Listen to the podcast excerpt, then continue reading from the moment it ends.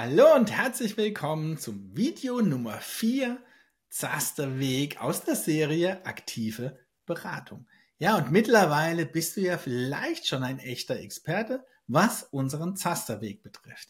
Ja, du hast ja die ersten drei Videos angeschaut, vielleicht auch öfters, weil ja das ein oder andere ja sich erst so verfestigt, wenn du es mehrmals hörst. Ja, und jetzt bist du hier in diesem Video Nummer 4 angekommen. In diesem Video geht es um die Altersversorgung an dich selbst. Ja, und wie du mich ja kennst und wie du weißt, ja, das ist ja so ein Thema, für das ich brenne. Sagen zumindest immer andere. Ne? Aber letztendlich, ich brenne für jedes Video, ja, was du von mir siehst. Ne? Aber die Altersversorgung ist deswegen für mich so entscheidend, ja, weil viele Unternehmer nur die Lösung der Versicherung haben. Ja, und viele Arbeitnehmer nur die Lösung der Direktversicherung. Aber es gibt so einen schönen, viel, viel besseren Weg. Und das Schöne daran für beide Seiten. Arbeitgeber, Arbeitnehmer und noch wir als Dritte, unsere Kanzlei. Ne, also du hast letztendlich Win, Win, Win, Mehrwerte auf allen Seiten. Ne? Aber das ist das Thema Puck. Und wie immer, ich sage es hier auch wieder explizit, die Puck ist lange nicht für jeden Unternehmer geeignet. Du brauchst ein gewisses Mindset. Du musst den Umgang mit deinem Geld verstehen und können, ja, und damit umzugehen wissen. Ja, ansonsten ist die Puck einen Schuss in den Ofen oder geht eben nach hinten los. Und in dieser Folge geht es letztendlich nicht nur um die Puck, ne, sondern es geht insgesamt um die Altersversorgung an dich selbst. Bist du ein Einzelunternehmer, ja, oder in der Form des Einzelunternehmens, dann gibt es diese Altersversorgung an dich selbst gar nicht. Ja, weil dann versteuerst du deine eigene Altersversorgung, egal wie du sie betreibst. Ja, egal über welche Lösung, Rüro, Priester, ja, oder über welche Versicherung du deine Altersversorgung aufbaust, Letztendlich bezahlst du sie aus versteuertem Geld. Okay, Rüro-Priester bieten dir Steuervorteile. Aber das war's auch schon. Ne? Steuervorteile, damit lässt sich halt die Welt ködern und insbesondere der Deutsche.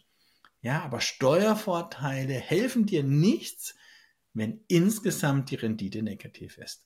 Steuervorteile hin oder her. Ne? Also lass dich dadurch über Steuervorteile nicht blenden. Dann Lieber wieder Zasterweg. Wie kannst du dein Finanzamt an deinen Ausgaben beteiligen und damit dein Vermögen optimieren? Du erinnerst dich, ich wiederhole mich gerne. Einnahmen da, wo deine Zins äh, Steuersätze niedrig sind. Ausgaben da, wo deine Steuersätze hoch sind. Du merkst, ich muss es selbst noch üben. Ja, freudischer Versprecher. Aber zurück zur Altersversorgung. In der GmbH hast du den Vorteil, ja, dass du deine Altersversorgung ähnlich wie Rürup steuerfrei aufbauen kannst. Ja, die ist steuerlich berücksichtigungsfähig. Jetzt mal ganz egal, in welcher Form du deine Altersversorgung in der GmbH aufbaust. Auch da gibt es viele unterschiedliche Wege, je nachdem, was für ein Unternehmenskonstrukt du heute hast oder in der Zukunft. Ja, du kannst auch mit Aktien sparen oder mit ETF sparen, ein wahnsinniges Altersvermögen in der GmbH aufbauen. Steuerlich begünstigt. Ja, also wir sind nicht in jeder Altersversorgungsform, die du wählst, in der GmbH steuerfrei. Ja, aber es gibt eben Mittel und Wege. Nur ein Beispiel, ne, du hast ein Aktiendepot in deiner Holding ich will jetzt nicht von einer Aktien GmbH sprechen, auch das gibt es, aber jetzt in deiner Holding hast du ein Depot und jetzt verkaufst du eine Aktie mit einem hohen Veräußerungsgewinn. In der Konsequenz ist diese Veräußerung steuerfrei. Das ist so gut wie, ne, du zahlst 1,5 Prozent. Wenn du das in deiner Familienstiftung tust, dann sind wir sogar komplett in der Steuerfreiheit, im Worst Case 0,8 Prozent. Ne, also da kannst du deine Veräußerungs- nochmal optimieren. Ja, also das im Zusammenhang Altersversorgung an dich selbst mit Aktien. Auch da kannst du in der GmbH, in der Familienstiftung viel, viel besser aufgehoben sein. Aber andere Beispiele, die du optimieren kannst, auch da bin ich noch weg von der PDUK. Ne? Davon hast du ja schon genug gehört. Aber kennst du die Pension? Ja, viele kennen die Pension von früher. Ne, äh, damals war das das Allheilmittel für den Geschäftsführer. Hey, wir machen eine GmbH, damit wir dich als Geschäftsführer über eine Pension im Alter versorgen können. Ne, mit allen Konsequenzen. Und die Konsequenz heute ist, dass sehr viele Pensionen an Geschäftsführer und an, an gute oder an, an hochbezahlte Mitarbeiter in der Bilanz erscheinen und diese Pensionen überhaupt nicht gedeckt sind. Das heißt, wir haben in der Zukunft hier Ausgaben in gewissen Unternehmen, ja, die sie heute gar nicht decken können. Ungedeckte Pensionen. Und ein weiteres Problem der Pension ist, dass du so eine Firma nur unter Abschlag, wenn überhaupt, verkaufen kannst. Weil welcher Käufer übernimmt das Risiko der Pension? Wenn der Geschäftsführer oder diese Mitarbeiter ja noch 10, 20, 30, 40 Jahre oder vielleicht noch länger leben, ich zahle die Pension bis zum Lebensende. Und somit kam dann, dass die Pension letztendlich heute in der GmbH tot ist. Aber es gibt eine Ausnahme. Und das ist die Pension. Dazu, ganz wichtig, brauchst du eine Holding. Weil ne, deine Holding, die überlebt dich. Die Holding willst du nicht verkaufen. Zumindest ist so unsere Ithaka-Strategie aufgebaut. Ja, wenn du die Holding nicht verkaufst, dann kann dort auch eine Pension für dich als Geschäftsführer stehen. Ja, es macht nichts gegenüber deinem, in Anführungszeichen, schlechten Bilanzbild. Du verkaufst deine Holding nicht an einen fremden Dritten. Ja, vielleicht mal an deine Kinder, ja, und die sind Erben oder ne, sie wird verschenkt. Aber die können dann auch deine Pension bezahlen. Das ist dann inkludiert. Das ist vielleicht der einzige Nachteil. Aber ansonsten kannst du eine eigene Pension über deine eigene Holding aufbauen. Was ist der Vorteil, damit du das verstehst? Ja, in dem Moment hast du keinen Gehalt, kein Geschäftsführergehalt mehr in deiner Betriebs GmbH, die als Tochter unter deiner Holding sitzt. In dem Moment machen wir einen Geschäftsbesorgungsvertrag von deiner Holding an deine Betriebs GmbH. Das musst du jetzt im Detail nicht verstehen. In der Konsequenz heißt das Ausgabe in der Betriebs GmbH, Einnahme oben in deiner Holding. Ja, blöd, ne? Beides mit 30 Prozent versteuert. Du tauscht nur Geld. Und jetzt kommt die Pension ins Spiel. Die Pension oben verursacht einen Aufwand. Die Bildungsphase der Pension ist ein Aufwand. Jedes Jahr entsteht ein Aufwand. Und im Best Case kannst du diesen Aufwand so berechnen, dass oben gar keine Steuer entsteht mit diesem Geschäftsbesorgungsvertrag. Ist jetzt mal ganz egal, als Beispiel, oben kommen 100.000 an, die du letztendlich mit 30 Prozent versteuern müsstest. Jetzt erzielst du 100.000 Aufwand über deine Pension ähm, Gewinn null, Steuersatz null. Es fließt aber, weil es nur ein Aufwand ist. Es ist keine Auszahlung, es fließt kein Geld. Das ist der Vorteil der eigenen Pension an dich selbst. Das Geld fließt dir erst später im Alter, wenn du die Pension bezahlen musst.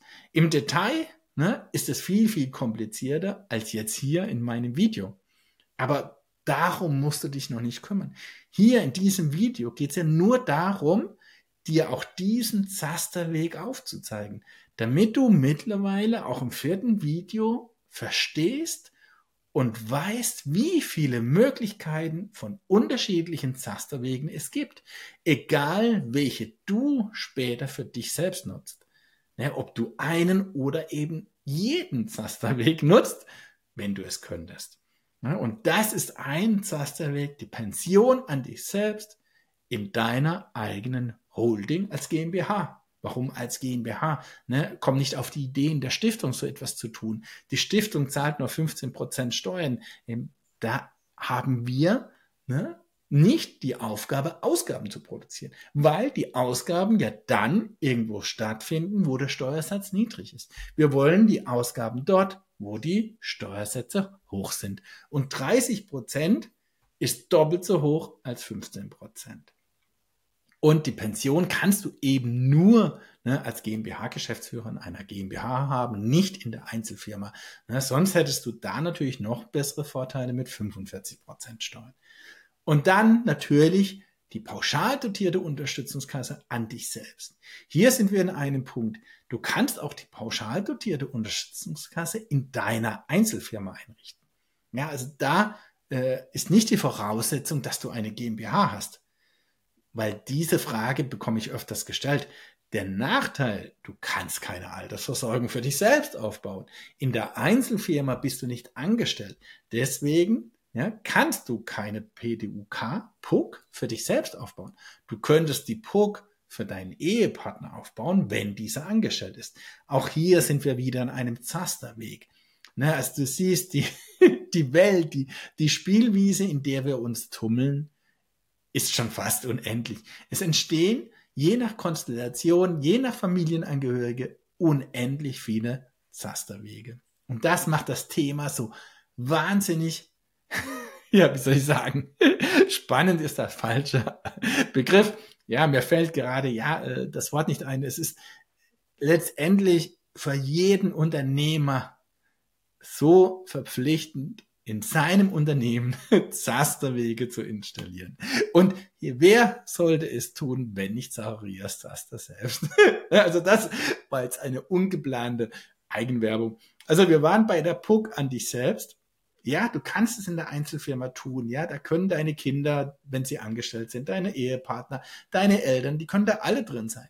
Nur du selbst nicht. Und, und das ist der natürlich ein riesengroßer Nachteil. In der GmbH können wir dich als GmbH-Geschäftsführer in die PUC stecken. Willst du es so formulieren? Ein Nachteil hat es auch da, ne, da greift der Pensionsversicherungsverein nicht, wenn die GmbH mal pleite geht, ne, weil du eben Geschäftsführer bist. Aber diesen Worst Case, ja, äh, den gibt es in der Theorie, in der Praxis wollen wir den ja gar nicht durchspielen. Ja, und dann bist du in der Altersversorgung an dich selbst mit der PUC und, und da kannst du äh, Dinge tun, ja, die, die glaubst du nicht. Und du wirst als Kunde von uns auch hier ein Bereich aktive Beratung, der sich nur um diese Lösung PUC dreht, erhalten. Und als Nichtkunde darfst du dann auch in den Genuss unserer Erklärvideos kommen oder meiner Erklärvideos. Ja, also das war PUC an dich selbst, Pension an dich selbst. Ja, und Aktien habe ich ja schon gesprochen. Und auch hier gibt es eben dieses steuerliche, optimierte Aktiensparen in deiner GmbH oder Stiftung. Und äh, oftmals, ja, ich, ich sage immer bei Immobilien und auch bei Aktien, sie sollen dort bleiben, wo sie sind. Sind sie im Privatvermögen das Depot, dann lass sie dort. Ne? Bau dir ein neues Depot in deiner GmbH, in deiner Stiftung auf.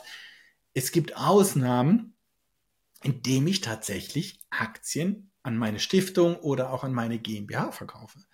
Ja, äh, auch hier kann ich steuerlich gestalten, dass ich nicht zum Verkehrswert verkaufe, sondern halt eben zu einem niedrigeren Wert.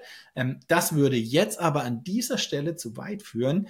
Ne, du, du sollst nur Wissen im Hinterkopf haben, in deiner Familienstiftung ne, mit 15 Prozent insgesamt die Steuer auch auf Dividenden. In der GmbH mit 30 Prozent, jetzt äh, einfach mal pauschal 30 Prozent Dividendenbesteuerung. Familienstiftung nur 15 Prozent. Aber, und jetzt kommt, ne, eben den Verkauf in der Familienstiftung komplett steuerfrei, in der GmbH so gut wie steuerfrei. Und damit kannst du natürlich auch steuerlich dein Alter, deine Altersversorgung optimieren. Ja, und das war's mit Video 4 zu unserem Zasterweg in unserer aktiven Beratung. Und ich hoffe, wie in allen anderen Videos vorher, ja, du bist jetzt schon wieder mindestens einen Zasterweg schlauer als vorher. Bis zum nächsten Mal. Dein Johannes Lemminger alias Zacharias Zaster. Ciao!